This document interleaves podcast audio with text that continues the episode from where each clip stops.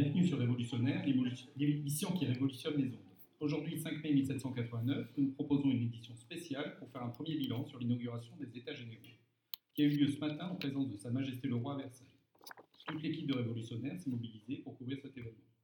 Au sommaire aujourd'hui, l'éditorial de Pierre Bastille pour nous aider à comprendre les causes de cet événement, les interviews exclusives de M. Necker et M. Mirabeau, le reportage de notre envoyé spécial Olympe de Gouges à Versailles, la rubrique vie quotidienne d'Agathe Feeling et notre grand témoin, Adrien Edoué, qui sera en interview en plateau. Pour commencer, nous allons donner la parole à notre éditorialiste, Pierre Bastille. Alors Pierre, la France traverse actuellement une crise multiple et notre bon roi pense que seule la convocation des États généraux peut nous permettre de sortir de cette crise. Quelle est votre analyse de la situation? Comme vous le disiez, euh, la France traverse une crise multiple. Crise financière, le déficit et l'endettement du royaume font planer la menace d'une faillite. Crise économique, les mauvaises saisons ont entraîné une hausse des prix du pain de 75% au cours des 18 derniers mois. Le chômage progresse et on craint sinon le retour de la famine, au moins le spectre de la disette. Ensuite, une crise institutionnelle influencée par les penseurs des Lumières et par la Révolution américaine. La bourgeoisie conteste la monarchie absolue. Crise sociale, le tiers-État ne supporte plus l'inégalité avec les ordres privilégiés, la noblesse et le clergé. Rappelons que ces deux derniers ne payent aucun impôt alors qu'ils sont les plus riches. Pire, par les impôts qu'ils perçoivent, ils vivent sur le dos du tiers-État. Et enfin, crise morale, de nombreux scandales éclaboussent la cour et la reine, par exemple l'affaire du collier de la reine, discréditant un peu plus le régime. Marie-Antoinette incarne, aux yeux du peuple, la noblesse de cour parasite, égoïste et rapace. Je ne suis pas certain que la vieille institution des États généraux soit capable de répondre à tous ces problèmes. Pierre Bastille, je vous remercie pour cette analyse précise, concise, qui aura éclairé nos auditeurs. Nous avons envoyé nos reporters dans les rues de Paris pour mesurer les attentes de l'opinion. Ce micro-trottoir a été réalisé par Benoît de Frigien. Alors, on lance le sujet. Alors que s'ouvrent les États généraux à Versailles, à Paris, la vie continue d'enlever les embouteillages. Nous avons d'abord rencontré Louis, un ouvrier du, fort, du faubourg Saint-Antoine. Louis, qu'attendez-vous des États généraux? Ben, C'est simple, on ne veut plus payer la dîme au curé, la gaver le roi, le sens au seigneur. À force de payer tous ces impôts, il ne nous reste plus rien pour nourrir les gosses. Ils ont qu'à payer aussi les impôts et travailler pour vivre, ils verront ce que ça fait. Commerçante dans la rue Royale, Louise a répondu à la même question. Mon mari paie des impôts, mon fils sert dans l'armée et pourtant ni même l'autre ne peuvent voter. Notre bon roi est entouré de nobles parasites qui gouvernent à sa place. Il faudrait qu'il y ait une assemblée qui nous représente et qui aide le roi à gouverner. Marie est de passage à Paris, elle habite Toulouse. Ce serait bien qu'on ait le droit de dire ce que l'on veut et de penser ce que l'on veut. Ma famille est protestante et a subi de nombreuses persécutions. Notre, notre bon roi nous a donné la liberté de culte il y a deux ans, mais on devrait avoir encore plus de liberté. Dans les jardins de Luxembourg, j'ai pu croiser Stanislas de la Place, noble du Bordelais. Ses attentes sont bien différentes. Dans mon bailliage, les nobles souhaiteraient retrouver une partie de leur puissance ancienne et maintenir leurs privilèges ancestraux. Il est normal que notre naissance et notre sang nous réservent certains emplois particuliers, à la cour comme à l'armée, et certains privilèges, comme celui de chasser. D'autre part, nous nous opposons formellement à toute réforme des impôts qui nous priverait des taxes que nous levons sur nos paysans. Comment entretiendrions-nous nos châteaux sans cela À la sortie de l'Hôtel-Dieu, le père Seval, curé à Saint-Denis, a insisté sur deux points. J'espère que Sa Majesté, éclairée par l'Esprit Saint, ramènera la moralité dans le royaume. Il faut absolument faire taire tous ces philosophes libertins qui n'ont d'autre occupation que de critiquer la présence Église. J'espère aussi que les États généraux œuvreront à réduire la misère qui Comme vous avez pu l'entendre, les avis sont partagés et illustrent bien ce que nous avons pu lire ça et là dans les 60 000 cahiers de doléances qui ont été rédigés par les Français dans chaque ordre et dans chaque province afin d'exprimer leurs réclamations à Sa Majesté. Merci Benoît pour ce micro-trottoir dans les rues de Paris. Il est temps maintenant de revenir sur cette séance inaugurale historique. Ce matin, Olympe de Gouges, notre envoyé spécial, était à Versailles et a pu y assister. Oui, Camille, c'était exceptionnel. J'étais en direct, je suis en direct pardon, de l'hôtel des Menus Plaisirs à Versailles. euh, ben, c'est là que se tient ce matin la séance euh, inaugurale des États généraux, que Sa Majesté euh, lui-même, hein, le roi Louis XIV, a convoqué pour la première fois depuis 1915. Donc j'ai eu la chance folle d'assister à l'arrivée des, des 839 députés.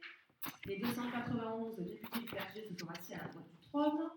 Parmi eux, il me semble que j'ai pu reconnaître les grands militaires de l'Église, comme le Monseigneur de Tailleran, évêque d'Autun, mais aussi l'abbé Siégès, qui s'est fait connaître pour sa brochure, euh, notamment euh, Qu'est-ce que le tiers d'État Ensuite, les 270 députés de la noblesse sont venus s'asseoir à la gauche du trône dans leur habit de cérémonie, donc très fastueux, avec un manteau d'étoffe noire, pareil d'une pièce de soie dorée, tout comme leur veste qu'ils portaient en dessous.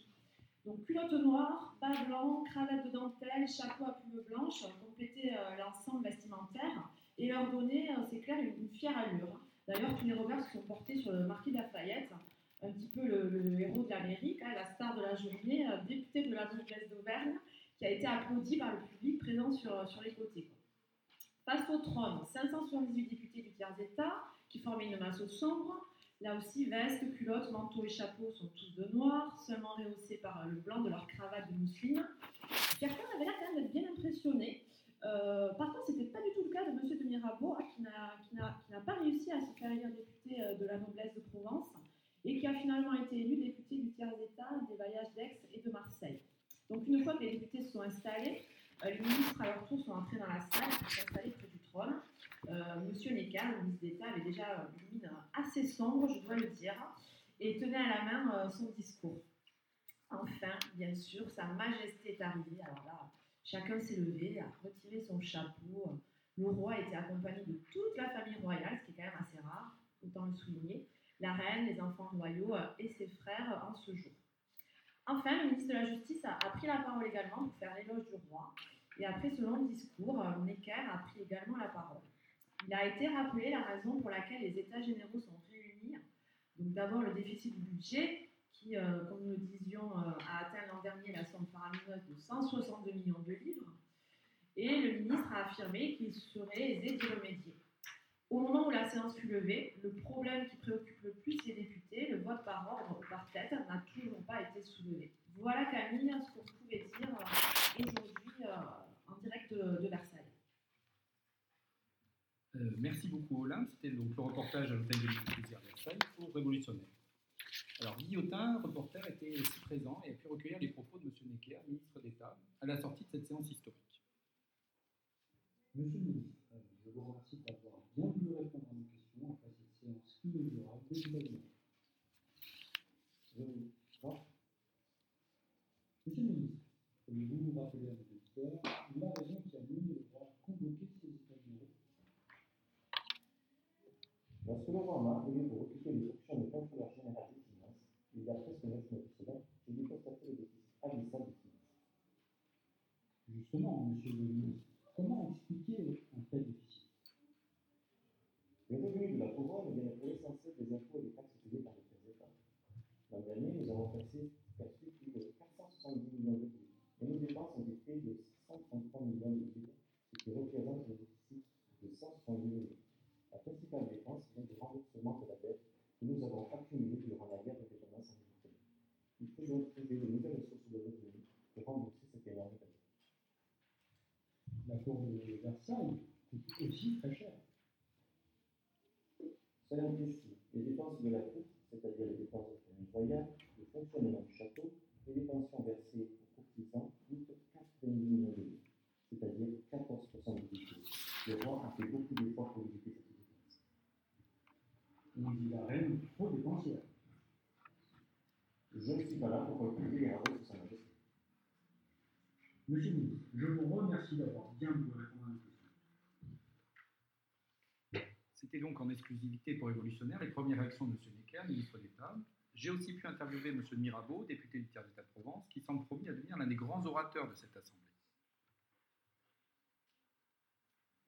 Monsieur le député, je me permets de vous demander vos premières impressions. Je ne sais comment vous exprimer la déception. Nous venions plein d'attentes, nous sortons plein d'amertume. Commençons fort. Qu'est-ce que vous exactement? La question cruciale est celle de l'organisation des États généraux. L'état actuel, les députés seront répartis en trois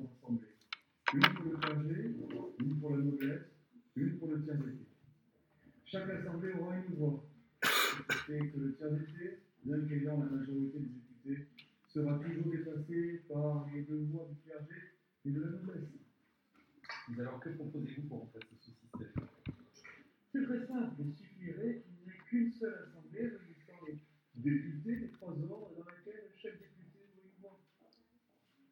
Cela signifie que le tiers d'État aurait la majorité des voix. C'est exactement cela. Nous représentons 84% de la population, il serait normal que nous ayons la majorité des sièges. Dois-je vous rappeler le constat de la BCS Qu'est-ce que le tiers d'État Tout. Qu'a-t-il été jusqu'à présent dans l'ordre politique? Rien. Que demande-t-il? Il a venir quelque chose. Le point de vue et nous vous remercions d'avoir bien voulu répondre de la sur un ton un peu plus léger, comme tous les soirs, Agathe Feeling, notre chroniqueuse vie quotidienne, voudrait aborder un sujet plus léger, mais non moins important. Ce soir, la perruque. Oui, Camille. Alors, la perruque, euh, on a pu le voir ce matin, chacun de ces messieurs, du tiers euh, comme de la noblesse et même du clergé d'ailleurs, portait cet accessoire essentiel de la mode masculine, la perruque. Rappelons quelques essentiels à savoir de cet indispensable accessoire capillaire. Alors, pour cela, je suis allée visiter la perruquerie Minet, qui officie à Paris, rue du Temple, depuis trois générations déjà. Euh, chez Monsieur Léonard Minet, coiffeur de la Reine, on fabrique toutes sortes de perruques. Euh, il refuse de travailler le crin de cheval ou de chèvre. Récemment, il a lancé la mode d'une perruque en cristal finé et bouclé qui produit le plus bel effet lorsqu'elle est exposée au soleil. Rappelons que la perruque n'a pas qu'une utilité esthétique, elle protège aussi du vent ou de la pluie. Alors pour la coupe, Léonard privilégie la coiffure à la grecque. Les cheveux de la pointe frontale, le toupet, doivent être longs car on en fait une grosse coque haute sur la pointe frontale indépendante du reste de la coiffure. Les cheveux du sommet de tête sont coiffés sur l'arrière jusqu'au vertex. Euh, sur le côté du marteau, en pied, cache à moitié, euh, cache à moitié l'oreille, la nuque est très longue, tombante, avec la pointe des cheveux retournée à l'extérieur. Alors messieurs, si vous souhaitez vous aussi attirer les regards, à vos peignes. Merci Agathe. Merci Agathe pour cette rubrique décoiffante. Pour terminer l'émission, nous recevons notre grand témoin, l'historien Adrien Bédier. Alors, Monsieur Bédier, nous vous remercions d'être venu sur le plateau. Je, rappelle, à vos auditeurs que vous êtes professeur dans le prestigieux collège du Caouzou et nous souhaitons avoir votre regard d'expert sur la portée de l'événement que nous de vivre aujourd'hui. Alors, peut-on déjà dire que l'ouverture de ces états généraux est un succès ou un échec? Il est un peu tôt pour parler de succès ou d'échec, mais on peut déjà dire qu'il y a un grand malentendu. En convoquant les États généraux et en permettant à tous ces sujets de s'exprimer dans les cahiers de doléances, le roi a soulevé un immense espoir. On peut même dire que Louis XVI est sans doute, grâce à cette décision, le souverain le plus populaire de l'histoire. Il a, si je peux m'exprimer, ainsi, ouvert la boîte de Pandore. Les Français, et notamment ceux du tiers d'État, sont persuadés que le roi va accéder à leurs demandes de liberté, d'égalité, de baisse des impôts et même de démocratie pour les plus ambitieux. Pourtant, le discours inaugural de ce matin a créé une immense déception chez les députés du tiers d'État et même chez certains députés de la noblesse et du clergé qui leur sont proches. Il n'a été question que de déficit, de dette, de dette et de budget. C'est à se demander si l'on a pris la peine de lire les 60 000 cahiers de doléances. La question cruciale, à laquelle ni le roi ni ses ministres n'ont répondu, reste celle du vote des députés. Si le roi refuse de réunir les trois ordres en une seule assemblée, il est vraisemblable que les États généraux n'aboutissent que sur de petites réformes. S'il accepte cette fusion des trois ordres, il permet de réformer en profondeur les institutions et la société. Par contre, cela signifierait la création d'une Assemblée nationale et par conséquent la fin de la monarchie absolue. Je doute que le roi et la cour de Versailles soient prêts à envisager de détruire l'édifice de Louis XIV. Oui, mais que se passera-t-il si les États généraux ne réalisent pas les réformes attendues? On peut craindre dans un premier temps une révolte. Les députés du tiers-État sont déjà prêts à remuer les choses. Et si cela ne suffit pas, on, peut, on ne peut écarter l'hypothèse d'une révolte populaire qui pourrait tout balayer. Dans tous les cas, on peut dire que cette journée ouvre une période qui devrait être cruciale dans l'histoire de notre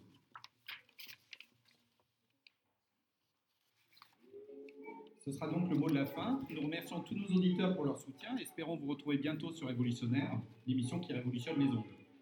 Cette émission a été réalisée grâce à l'aide de Sandrine Geoffroy, Valérie de Rosa, Maud Quinternet, Fabien Assema, Sébastien Cazelon, Julien Lafréchine, Alexandre Maxen, Ad- Adrien Béduet et Elina Campès. Et nous remercions Credibox. À bientôt.